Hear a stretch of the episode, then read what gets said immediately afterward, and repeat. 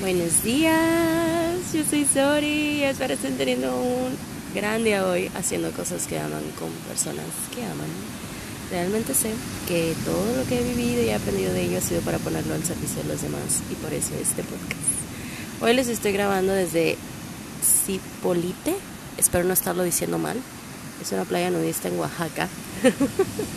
Nunca en mi vida me hubiera imaginado yo estar en una playa nudista. No estoy desnuda, by the way. Em, pero sí hay como extranjeros desnudos a mi alrededor. Y es una gran experiencia, de verdad, nunca me lo hubiera imaginado que yo estaría aquí. Em, les quería grabar esto porque sé que es sábado de podcast y estaba esperando un poco darme vacaciones, pero al mismo tiempo estoy pasando por miles de procesos y quiero documentarlos. Y este episodio se va a tratar un poco de todo. Em, he tenido muy presente en este viaje algo que dice Sofía Alba y, la amo por, por eso, ella me lo enseñó y es todo cabe.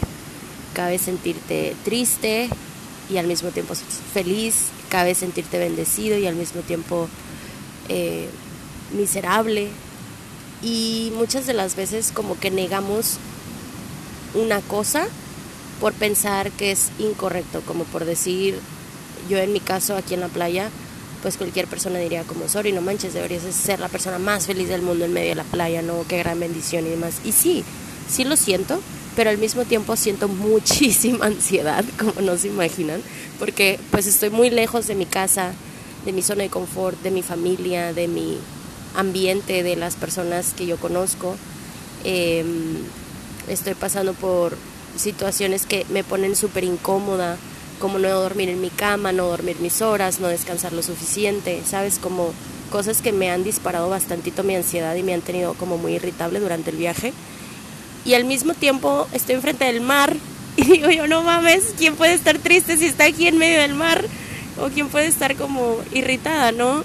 Y todo cabe, ¿sabes? Cabe sentirte como sea que te estés sintiendo. Creo que la incomodidad o sea, en mi caso, que yo estoy viviendo como incomodidad porque, o, esta como dualidad de lo que estoy sintiendo, creo que la incomodidad se debe a la resistencia de.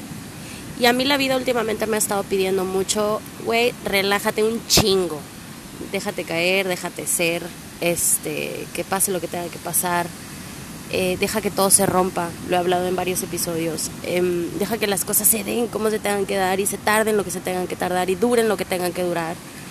Y yo a veces soy como bien resistente al cambio y a las cosas nuevas y diferentes y como les digo, estoy aquí pero al mismo tiempo estoy extrañando mi cotidianidad y mi rutina y mi, lo que me mantiene en la tierra, ¿no? Em, y creo que eso se debe la incomodidad, a resistirte a les digo, la vida me está pidiendo que me expanda, que salga, que conozca, que cambie, que haga las cosas de diferente manera. Y mi incomodidad se debe a mi simple y sencilla resistencia de la vida, de cómo está sucediendo. Entonces, dejemos de resistirnos a lo que sea que esté pasando, así sea bueno o malo. En mi caso es bueno, pero me ha pasado que me resisto también a cambios que creo que no quiero en mi vida o cosas a las que me resisto básicamente.